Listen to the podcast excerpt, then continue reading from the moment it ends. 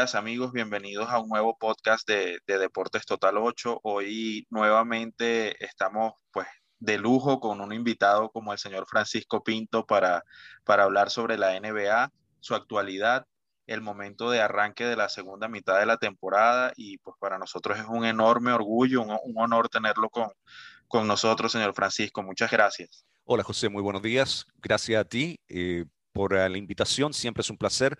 Cuando se puede, se puede. Así que aquí estamos listos, dispuestos a hablar de lo que ya es el, inicio de esta, de esta segunda parte de la temporada, donde las cosas realmente comienzan a tomar forma, ¿no? Así es, señor Francisco. Y bueno, por supuesto, eh, nuestra conversación eh, tiene que conversar, eh, comenzar con los Lakers, ¿no? Ayer tuve la oportunidad de ver el partido con, los Pacers, me pareció un partido muy interesante, un excelente, un excelente partido, sobre todo la forma en que los Lakers remontan en la segunda mitad y, con lo que ha sido su, su, bandera esta temporada y la temporada anterior, que ha sido la defensa, señor Francisco. ¿Cómo ve a los Lakers?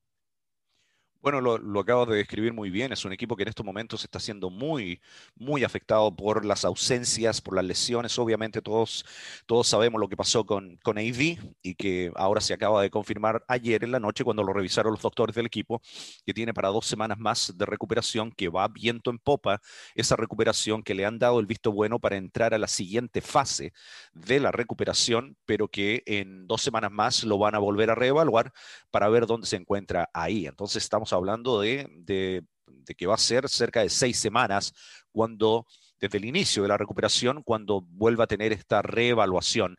Van a ser en, creo que nueve partidos más menos los que se podría perder de ahora en adelante, AD, considerando y contando el de anoche frente a Indiana, ese es un jugador obviamente absolutamente clave dentro de las aspiraciones de Lakers. Tampoco se contó con Marga Sol, se pierde Alex, Alex Caruso. Entonces son, son bajas, bajas importantes las que ha sufrido el equipo, esa es la realidad.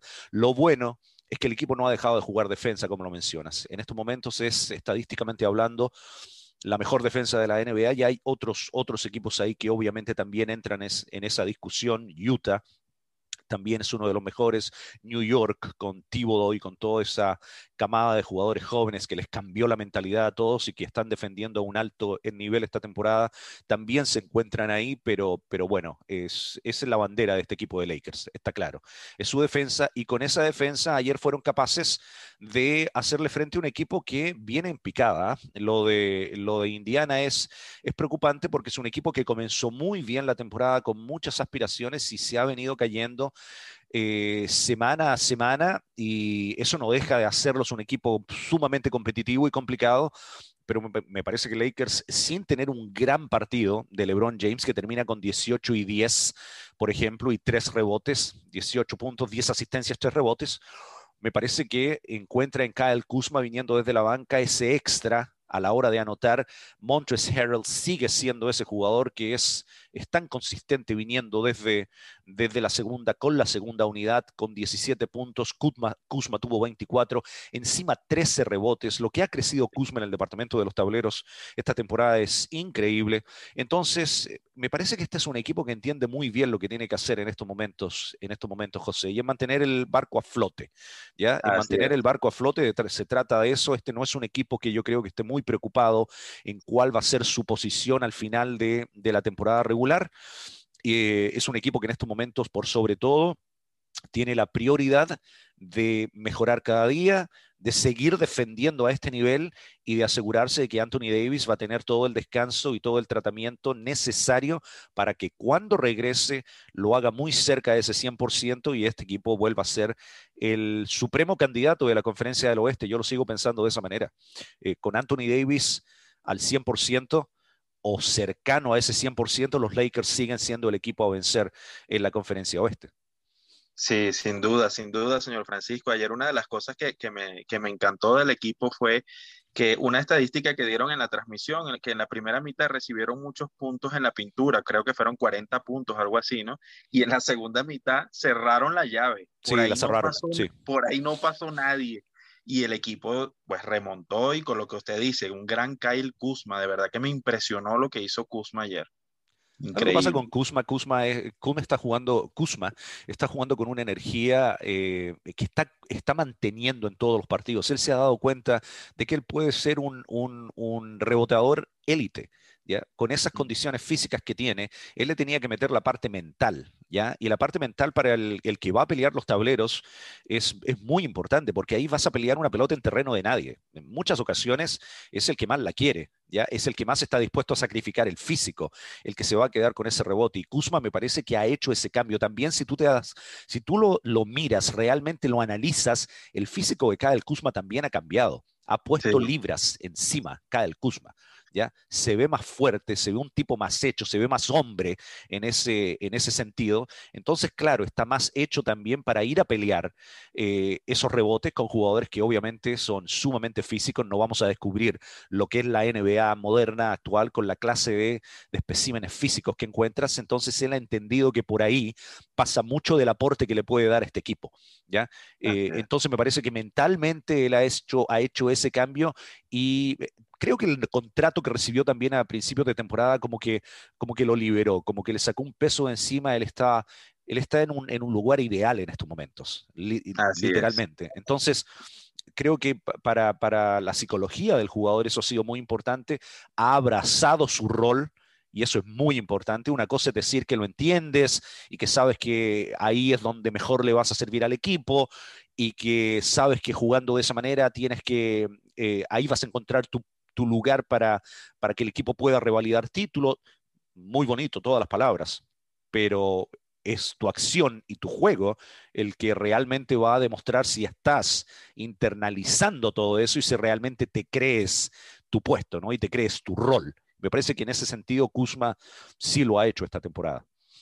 Así es, así es, señor Francisco. Y bueno, preguntarle por, por los rivales de los Lakers en el oeste, ¿no? Que que bueno, sabemos que la conferencia del oeste, lo hemos conversado con usted otras veces, es la más complicada, muchos equipos buenos, con mucha calidad, y este año pues lo que ha sido Utah y, los Suns de Phoenix han salido con mucho ímpetu, ¿no? Eh, y bueno, si tienen buen equipo, tienen, tienen material interesante como, como para pelear eh, eh, ahora también en la segunda mitad, ¿cómo los ve a ellos de cara a lo que, lo que se viene? A ver, eh, José, y, aparte, ya, ¿ah? tú puedes estar en, desacuerdo conmigo en cualquier momento, por favor, y me lo dejas saber, no hay ningún problema. Acá no se trata de estar de, estar de acuerdo en todo lo que digo, por favor. Eh, yo sé que tú también tienes tus opiniones y, y, son más que respetables, sabiendo yo del lugar de donde vienen, ¿no? De un, lugar educado, preparado, que vea la liga. Entonces, por favor, como un dato anexo, solamente te lo doy.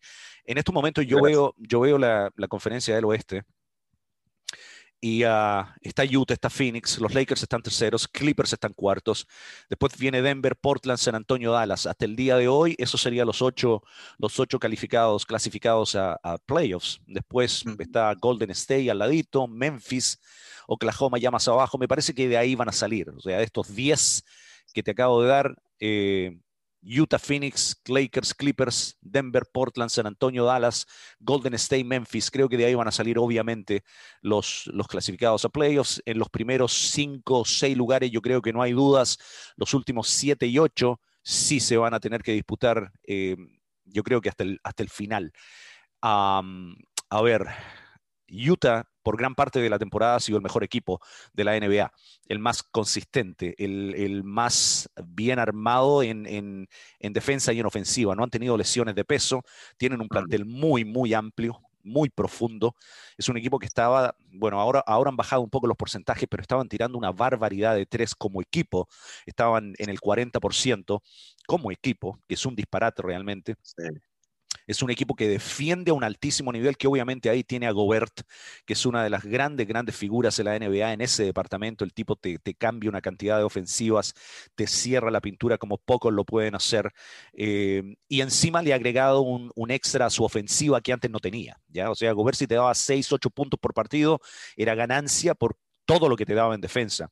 Ahora Gobert está promediando creo que 14 puntos por partido. Entonces, el tipo cambió también ahí. Y claro, lo ayuda a tener a, un Donovan Mitchell a nivel de All-Star, lo ayuda a tener a una máquina tan bien aceitada que ha puesto ahí eh, Quinn Snyder. Y hay que darle mucho mérito a él, porque en Utah, yo lo decía el otro día hablando con un podcast eh, que se dedica eh, al Utah Jazz, que me parece que ahí lo que, lo que ayuda mucho son dos cosas. La continuidad del equipo, la continuidad del plantel, que vienen jugando hace mucho tiempo y que Bogdanovic este año por fin está saludable y el croata les da un salto de calidad indiscutible. Y ayuda mucho tener a Quinn Snyder en la banca. Ahí tienes a un, a un jefe, a un barco de capitán indiscutido. Y eso es muy importante cuando quieres conseguir cosas importantes. Y me parece que Utah en ese sentido, pese a que ha bajado un poco en estas últimas semanas, es un equipo eh, es un equipo muy, eh, muy en serio, ¿ya? Y al que hay que tomarse muy en serio. Phoenix es otra muestra de lo extraordinario que es Chris Paul. Chris Paul en todos los equipos a los cuales ha llegado en su primer año los ha hecho mejores. Todos. Desde su primer año en New Orleans, después yéndose a Clippers, después yéndose a Houston, Oklahoma City y ahora Phoenix. En todos los equipos a los cuales ha llegado Chris Paul en su primer año, los, les ha dado un salto de calidad pero, pero increíble. Y ahí es donde está la, la valía, la magia de un jugador que para mí es uno de los mejores conductores en la historia de la liga. Es un líder indiscutido que tendrá sus detractores, sin lugar a dudas, todos los tenemos, y hay más aún a ese nivel donde se maneja un jugador como Chris Paul, que encima es el presidente de la, de la Asociación de Jugadores ya de Básquetbol de la NBA, entonces encima tiene eso, pero, pero lo que ha conseguido Chris Paul, yo te voy a ser muy sincero, cuando, cuando Phoenix hizo ese cambio, yo decía, caray, a ver, mira lo que fue ese equipo en la burbuja. Lo ganaron todos los partidos. Y dejaron una sensación muy, muy rica, ¿ya? De a ver qué va a hacer este equipo la siguiente temporada. Y hay que darle mucho mérito a la gerencia de Phoenix que se la jugó porque decía, a ver, bueno, sí, es cierto, terminamos muy bien, pero está Chris Paul disponible. ¿ya? ¿Por qué, no, por qué no, no, no, hacemos lo que muchos tal vez piensan no es lo indicado, romper al equipo, entre comillas, porque tampoco lo hicieron pedazos, no sacaron, obviamente Ricky Rubio se va como parte del canje, traen a Jay Crowder, traen a, traen a, Chris Paul y mira dónde están. Aparte jugando muy bien. Chris Paul le ha dado un salto de calidad a Devin Booker impresionante. Lo que está aprendiendo Devin Booker al lado de Chris Paul entonces no es, no es accidente que Phoenix sea el segundo de la conferencia del oeste ahora. Clippers este año, para mí está exactamente donde debe estar, donde quieren estar. Calladitos, sin hacer ruido, bajo debajo de las luces. Eh, este año Clippers van a ser más complicados que el año pasado. Para mí no, tengo, no tengo dudas al respecto. ¿ya? Y están donde quieren estar y esto les hace mejor. Cuando hablan menos y juegan más. Cuando se alejan de la controversia, se alejan ah, de, las declaraciones de lo que dijo uno, lo que dijo el otro. Entonces, en ese sentido, me parece que hay en esos, entre esos cuatro equipos, yo creo que va a estar el finalista de la conferencia, de la conferencia del, del oeste. No me olvido de Portland, no me olvido, no me olvido de Dallas, ni de, ni de San Antonio, ni de, ni de los que vengan, ni, de los que vengan después. No, créeme, no, no lo hago, ni mucho menos de Denver, que es el último finalista de la conferencia con Lakers, pero creo en estos momentos, a menos que las lesiones digan lo contrario, entre Utah, Phoenix, Lakers y Clippers, y ahí va a salir el representante de la, de la conferencia del, de la, del oeste. Sabe, señor Francisco, que, que, interesante que ahora menciona a los Lakers. Para mí ha sido una, una sorpresa eh, la actuación de Tai Lu como head coach del equipo. A mí me generaba un poquito de duda su llegada, ¿no? O sea, su, su, su entrada como, como jefe, ¿no? Eh, pero me ha, me ha sorprendido gratamente, sobre todo por la forma en que juega, ¿no? Es un equipo que tiene una ofensiva, no sé qué le parece a usted, me gustaría su opinión, como muy diversificada. No es un equipo que se enfrasca en lanzar de tres, sino que eh, trabaja la pintura con Subach, con Ibaka. Eh, cuando está Kawhi sano, es un jugador, la verdad, que, que le aporta mucho al equipo. Y sí, sí, yo lo veo igual que ustedes, están como más peligrosos que el año pasado. A ver, Clippers este año es uno de los mejores, no sé si es el mejor equipo en estos momentos tirando de tres. Están mm. tirando como equipo para un 42%, como equipo, lo que son números que, eran impensados hace tan solo cinco años. O sea, si tú tenías un jugador en tu equipo que estuviera tirando para el 40% de tres, seguramente iba a estar dentro de los tres mejores de la liga, en un 40%. Ahora Clippers, Utah, por darte, por darte ejemplos, son equipos, eh, Brooklyn, son equipos que están o encima o en el vecindario del 40%. E, e, es un disparate, ¿ya? Literalmente. Y si tú ves, rápidamente te doy los cinco eh, líderes de ese departamento en la NBA en estos momentos, eh, Joe Harris, eh, Bobby Portis, que igual no tira mucho, pero igual alcanza a calificar para, para, para este rubro, el jugador de Milwaukee. Después está Marcus Smart de los Clippers, que está mm. tirando para un 46% desde esa distancia. Después está Joe Ingles y me parece que lo cierra Desmond Mason, el, joven de, Memphis, que está tirando un, disparate, un 45% en estos momentos desde la distancia. Entonces Clippers hace, hace esa parte del juego muy bien. Tienes a Kawhi con 40%, Paul George 45%, Marcus Morris 46%, Nicolás Batum 44%, Patrick Beverly 42%, Luke Kennard de la banca 44%. ¿ya? Son, son números eh, realmente élites para esa, para, esa, eh, para esa parte del juego. Eh, lo que hizo Tai, Lu fue que llegó y le quitó eh, esa dependencia Kawhi, Paul George en los emparejamientos individuales. No es, que no, las, no es que no los usen, por supuesto que los siguen utilizando, especialmente en momentos críticos y de cierre de partido donde necesitas una canasta. Por supuesto que en, en 8 de cada 10 vas a ir con Kawhi. Si lo puedes posicionar en un buen lugar de la cancha, se la das a Kawhi y lo dejas trabajar.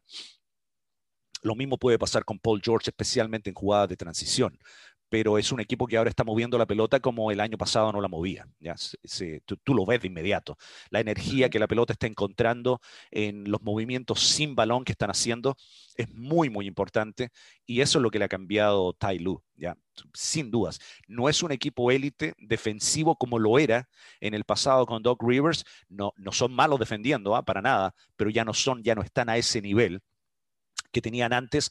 Ofensivamente es donde han dado un salto de calidad enorme y, bueno, todos estos números que te doy me parece que lo, confirman y es por eso que están en un buen lugar en estos momentos. A los Clippers les hace bien jugar en este como en este lugar donde están navegando tranquilamente, aguas muy, muy claritas, sin, sin oleaje, eh, están bien, en estos momentos están bien. Y acá siempre va a ser importante la salud, especialmente de Kawhi, y Kawhi ha jugado una cantidad enorme de partidos esta temporada y se ha visto muy bien, ¿ya? Muy bien. Entonces eso también te, te ayuda a, crear esa química que el año pasado no tenían por la cantidad de partidos que se perdió Kawhi, Kawhi Leonard el mismo Paul George por lesiones. Entonces este año creo que han encontrado esa, esa química que les hacía falta. La llegada de Ibaka es muy importante, les da veteranía, les da presencia en la pintura, les da tiro. Eh, y no es, claro, no es el defensor que alguna vez fue, pero Ibaka todavía se hace sentir ahí, ¿ya? No es un, no es un pasadizo. Entonces me parece que están, sí, me parece que, que ah, hay que darle mucho mérito al trabajo de, de Tai Lu y, uh, y por sobre todo a, a, que el equipo le ha creído el mensaje. Es eso, le han creído el mensaje. Perfecto. Mire, señor Francisco, por supuesto, no podemos dejar eh, de sondear su opinión con respecto a, lo que ha pasado con los Brooklyn Nets, ¿no? Eh, esa conformación de, ese tridente monstruoso de Kyrie Irving, Harden y Durán, ¿no? Y cómo el equipo, pues bueno, es una máquina ofensiva tremenda, a niveles históricos, a niveles históricos. Sí, están rompiendo marcas, están rompiendo, rompiendo marcas históricas de eficiencia defensiva. La tenían los ah, Mavericks la temporada pasada, que rompieron todas las marcas ya de eficiencias, eficiencia histórica en, varias categorías. Este año los, ah, los Brooklyn Nets la están, la están dejando en el polvo esa marca. Es, es realmente fascinante lo que son capaces de hacer en, en ofensiva. Pero, pero te, digo, te digo algo, eh, sigo, sigo pensando, a ver, todavía no ha regresado Kevin Durant, han jugado muy pocos partidos los tres juntos, ¿ya? Y uh, alguna vez escuché a Jerry West, el gran Jerry West, decir que los buenos jugadores siempre van a encontrar la manera de hacer funcionar el asunto, siempre van a encontrar la forma de jugar juntos, porque, bueno, porque son tan buenos que entenderán cómo sacar provecho de cada una de sus, de sus ventajas, de sus habilidades y minimizar potenciales ah, problemas que puedan tener. El problema de Brooklyn obviamente es defensivo, ¿ya? Es un equipo que, siendo tan bueno ofensivamente, también es históricamente uno de los peores en ese departamento. El problema para los demás equipos que enfrenten a Brooklyn es que yo no sé qué tan élites necesitan ser en defensa eh, con la ofensiva que tienen. Me parece que el asunto con Brooklyn va a pasar por, por, una defensa situacional en momentos de partido, donde van a tener que apretar y donde van a tener que, que ser una unidad muy compacta y jugar a un altísimo nivel defensivo, pero no van a tener que ser un equipo élite durante todo el partido porque no lo van a necesitar con ciertos equipos, eso lo quiero dejar claro. Hay otros equipos que, lo van a, que los, van a, los van a obligar ¿ya? a defenderlos durante todo, todo el partido. Entonces, me parece que ahí va a estar la prueba de fuego para Brooklyn, cuando se enfrenten a esos equipos, a los equipos que los van a obligar a defender todo el encuentro. Brooklyn no va a tener problemas en anotar. Es una, es una máquina perfecta eh, a la hora de encontrar esas posibilidades no siempre entran, pero tienen una facilidad para, para resolver situaciones. Y perfecta tal vez sea una palabra exagerada de mi parte, no hay nada perfecto, pero el otro día, por ejemplo, el partido que le ganaron a Boston, que fue cerrado hasta los últimos cinco minutos, y de ahí en adelante el show de Kyrie y el show de James Harden, y no había manera de detenerlos. O sea, son dos de los jugadores uno contra uno más dotados en la historia del deporte, y encima no tienen, a, no tienen a Kevin Durant, que es otro. Entonces tienen a tres tipos que son capaces de resolverte situaciones en un abrir y cerrar de ojos, en los uno contra uno, donde van a encontrar el mismatch, donde van a encontrar la ventaja en el emparejamiento. Y va a ser muy complicado en ese sentido. Yo no quiero llegar con, con Brooklyn a partidos apretados, porque van a tener tantas, tantas alternativas. Y encima tienen a Joe Harris, que lidera la NBA en triples Em, entonces, y ahora agregan a Blake Griffin, que no sé, fíjate, Blake Griffin para mí es una, es una incógnita en qué sentido. Obviamente ya no es el jugador que alguna vez fue, pero me parece que motivado y en una situación bien específica de cierta cantidad de minutos, esto es lo que necesitamos de ti, se ha convertido en un, en un, en un tirador bastante decente, ahora de media distancia, ya no tanto de tres. Me parece que todavía te puede dar algo Blake Griffin. Claro, no, no va a ser el caballo que te lleve al equipo, ya no más, pero en una situación como esta me parece que le pueden sacar mucho jugo a Blake Griffin. Entonces, en ese sentido, Brooklyn para mí es eso, es la incógnita de no saber cómo va a funcionar este equipo cuando también tenga que defender. Y tenga que defender durante todo un partido, no solamente por momentos. Y hay equipos que lo van a obligar. Está Filadelfia, que lo va a obligar a defender un Filadelfia. Eh, eh, ahora se le lesiona en B, pero yo espero que, Filadelfia en los playoffs esté completo. Filadelfia es un equipo que, que te va a obligar a defenderlos durante todo el encuentro. No te olvides de Milwaukee, que está como en una situación similar a la de Clippers. Este año Milwaukee puede ser más peligroso que otros años porque ya no tiene la presión de ser el mejor del este. Ya no tiene que demostrar que es el MVP, de que no, no, no, no. Ellos van navegando, navegando la, la temporada regular a un muy buen ritmo, a muy buen paso. No te olvides de Miami, está comenzando a jugar lo que ya sabíamos de Miami y que es un equipo obviamente con mucha experiencia, ¿ya? Eso los equipos de Miami te, te, te, hacen sentir el rigor del partido, ¿ah? Te hacen sentir, tiran muy bien de tres también y te defienden y te pegan y te corren todas las pelotas y es, es un equipo complicado. Entonces, ahí es donde vamos a ver de qué está hecho este equipo, este equipo de Brooklyn. A la hora de anotar, olvídate, si no eres capaz de anotar con ellos al tú por tú, eh, muy pocos equipos van a ser capaces por lo demás de hacer eso, pero el, secreto de Brooklyn de, ganarle a este equipo, de tener posibilidades de ganarle, va a ser obligarlos a defender, para que gasten piernas atrás y no las guarden solamente para hacerte daño adelante. El que sea capaz de hacer eso va a poner a este equipo en, no quiero decir en problemas, pero va a tener posibilidades de ganarle. Si no lo obligas a defender, no, olvídate, demasiado, tienen, tienen demasiado. Así es, así es. Y bueno, ya, bueno, ya nos ha dado un, buen repaso de cómo, cómo ve el este, ¿no, señor Francisco? Y la sorpresiva situación en la que están los Sixers, que han, hecho una gran temporada. Doc Rivers se le reconoce su trabajo, ¿no? Es un coach con mucha experiencia, un coach que, que conoce mucho. Y, y, el gran nivel de Joel Embiid, ¿no? Que, que, parece ser el candidato número uno hasta ahora, por lo menos para, para el MVP, ¿verdad? Una temporada espectacular de, me parece, sí, me parece que en estos momentos eh, incluso las apuestas de Las Vegas, me parece que es el que está liderando las, las apuestas ahora, eh, desplazó a Lebron de ese, ahora va a ser bien interesante lo que pase porque con la lesión que sufrió, de hecho, eh, lo bueno es que el MRI, la resonancia magnética, no, no eh, enseñó ningún daño estructural en su rodilla, es solamente un, un bone bruise, como le llaman, que es, es, un golpe en el hueso, básicamente en la rótula, y que lo va a obligar a perderse entre dos a tres semanas de actividad antes de regresar. Entonces, va a ser interesante lo que pase en estos, en estos días, en estos momentos. No te olvides de Chris Paul. ¿eh? Chris Paul está teniendo una temporada de MVP también. Sí. Eh, y de nuevo, y lo, y lo, demuestra el lugar donde tiene, tiene a su equipo en la conferencia del oeste. Es cierto que la conferencia del oeste sigue siendo la más fuerte, pero la del este ya no es un flan, ¿eh? ya no es un flan. Ahí hay cuatro o cinco equipos y no te mencioné a Boston. Y Boston para ah, mí sigue siendo una incógnita. Boston sigue siendo una incógnita porque claramente no han podido, no han podido echar a andar la máquina, eso está claro.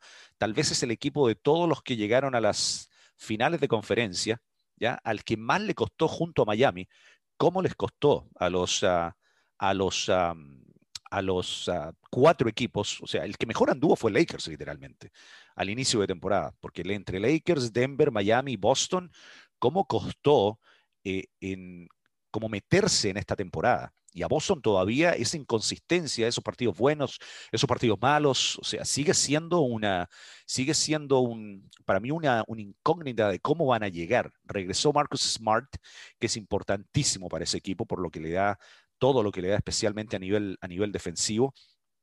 Boston no es un equipo al que quieres, al que quieres enfrentar en playoffs si llega bien, ¿eh? si llega bien, y hay un gran if en este caso, ¿ya? Pero si llega bien, es un equipo que tiene mucha experiencia, con jugadores sí jóvenes, pero que ya han estado en ya varias finales de conferencia, entonces no es, una, no es, no es, un, no es un arroz con leche enfrentarse a los Celtics por ningún motivo.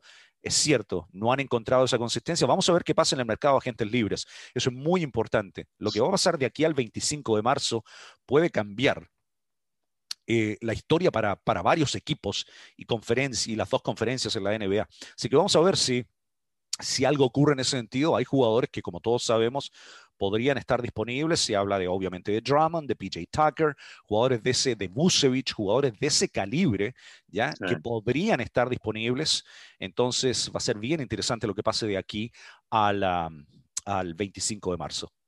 Así es. Así es, señor Francisco. Y bueno, una, una de las últimas preguntas que quisiera hacerle, o, o, o, bueno, casi que es una afirmación, porque, porque los números son como muy contundentes, ¿no? Es, es lo de la Melo Ball como, como principal candidato a novato del año, ¿no? ¿Qué me dices, uh, qué me dice, qué me dices tú de la Melo? ¿Qué te parece la Melo?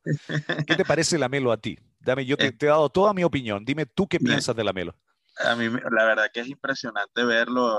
A mí me ha sorprendido increíblemente porque se hablaba mucho de, de Anthony Edwards, que es muy bueno. Sí, sí. Se, ha, se, ha, hablado de otros novatos, pero las veces que he visto a la Melo me parece un jugador muy maduro muy maduro para su edad, eh, con una capacidad de, de, de, ser muy, muy completo en su juego. Okay. Eh, abarca muchas, muchas facetas de, del juego y, y, me parece que sus números son demasiado contundentes. Va a ser muy difícil quitarle ese, ese novato del año a la, Melo, a la Melo Ball. Muy difícil. A ver, eh, está, está en 29 minutos por partido, está en 16 puntos, casi, a ver, eh, tiene seis rebotes y lidera al equipo con más de seis asistencias por juego, lidera al equipo en robos. Es, uh, es, está teniendo un impacto que yo creo que algunos sí lo vieron venir, no, no, no en vano, muchos afirman de que este es el bueno de los de los ball, ¿ya? Este realmente es el diferente, aunque no te olvides de lo que está haciendo calla, calladamente, de nuevo, muchas veces es mejor trabajar en la oscuridad, es, tra es, es trabajar debajo del radar. Lonzo está teniendo tal vez su mejor temporada este año con los Pelicans, ¿ya? Sí. Está tirando para altísimo porcentaje de tres, su mejor año de tres por, por una milla este, esta temporada, ¿ya? Y, uh, y ha crecido mucho también me parece que Alonso entró sí con, con, con, una, entró con tanta responsabilidad, entró con tantas expectativas y, para, y jugar para Lakers obviamente que cambia mucho eh, todo eso, no es fácil, es más fácil desarrollarse en Charlotte de lo que es desarrollarse en, en ah. Lakers, eso no lo, vamos, no lo vamos a negar, ¿ya? pero aún así me parece que estamos en presencia de un, de un chico, en este caso de la Melo Ball, que, uh, um, que le puede cambiar la, la cara a esa franquicia, es esa clase de jugador, porque, sí porque encima el equipo es muy entretenido de ver. ¿Ya? Es un equipo entretenido de ver, es un equipo que quieres y que tiene muchos partidos esta temporada. Por el, por el League Pass, por ejemplo, es uno de los equipos que más partidos tiene a nivel nacional. Se ha visto también a estos Charlotte, Charlotte Hornets, ¿ya? que de nuevo juegan un básquetbol muy vistoso, que, ah, que en estos momentos, ¿cuál es el récord que tiene? Creo que están 18 y 18 en estos momentos. muy bien en estos momentos eh, a Charlotte, 18 y 18, claro, para 500 de porcentaje, séptimos en el, en el este, ya, lo que para ellos es una ganancia, pero, pero enorme, ya, un equipo que siempre está en, el, en el fondo de la tabla, este año peleando y consolidándose en puestos, en puestos de playoffs, y mucho tiene que ver, mucho tiene que ver a la Melo Ball, así que caray, es, es, me parece que va a ser bien complicado para, para cualquier otro jugador sacarle, sacarle ese premio, aparte con mucho merecimiento. ¿ah? O sea, partamos por ahí. No es, esto no es un asunto solamente de mercadotecnia ni de, ni de nombre, no, no, no. Esto es, está realmente jugando a un, a un nivel que, que lo amerita ser el gran favorito para quedarse con el, con el premio, ¿no? A la, al novato del año. Así es. Bueno, señor Francisco, de verdad que ha sido un enorme placer tenerlo con nosotros, la verdad. Este, espero, espero que, podamos en algún momento que esté nuestro compañero Jorge también y volverlo, volver a hablar con usted un poquito más extenso. Este, eh, y bueno, ver cuando ya se acerque la, el, el tiempo de los playoffs y cómo se va configurando todo esto y, conversar un ratito van a ser espectaculares, ¿eh? Van a, van a ser, aparte que este año, ah, y antes que se me olvide darle mucho mérito a, eh, ¿cuál es el nombre? Es, el apellido es, Borrego, creo que es James, James Borrego, el técnico que encima tiene sangre, sangre latina, sangre hispana, eh, técnico de los, ah, de los Hornets, que está consiguiendo algo bien, bien especial con un equipo muy joven. Ah, así que muy bien, muy bien por él y por el trabajo que ha hecho, que ha hecho allá. Van a ser unos playoffs espectaculares, sin dudas. Me parece que este año también, José, vamos a volver a, una situación un poco más normal en cuanto a no va a haber burbuja, por lo menos en estos momentos. Todo indica que no vamos para otra burbuja como la de Orlando. Todo indica este año sí va a contar hasta cierto punto la localía, ¿ya? Eh, que sí va a tener, vas a tener que viajar, algo que el año pasado obviamente no se hizo y que cambia mucho. ¿ah? Esto cambia, cambia el, la logística y el formato y cambia en muchos casos también el rendimiento del jugador porque te tienes que meter al avión, volar muchas millas. Claro, no hay partido back to back, eso se entiende, pero el viaje y el ir a jugar a la arena visitante es completamente distinto a estar solamente en un lugar, eso no lo vamos a negar.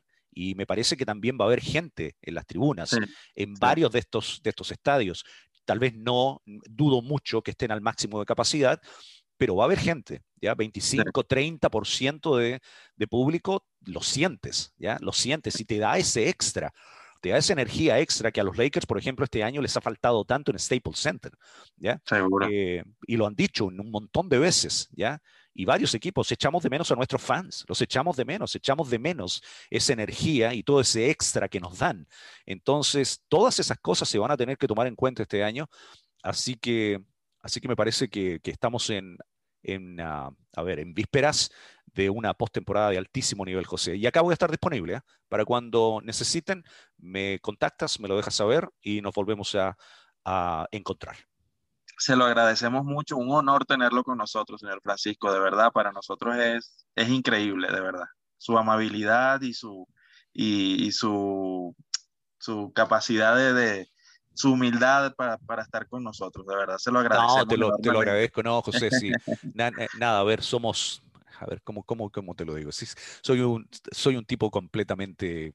Eh, soy normal, soy común, o sea, tengo, la, tengo, la, tengo la, la, fortuna de trabajar en lo que trabajo, eso no lo voy a, no lo voy a negar, eh, nunca lo pierdo de vista, jamás dejo de ser un agradecido, pero, pero no, o sea, uno creerse esto, creerse lo otro, no, soy un tipo normal, con errores, con que trata de mejorar cada día, que a veces, a veces no lo hago, que a veces me equivoco, que a veces hago cosas mal, como todos, absolutamente como todos. Así que, así que yo te agradezco a ti y los felicito a ustedes por mantenerse ahí, ya siempre así, así que... Y eso lo, lo, enaltece mucho, la verdad que sí, se lo agradezco, señor Francisco. Ok, les mando un abrazo enorme, ok, se cuidan y estamos en contacto. Seguro, muchas gracias.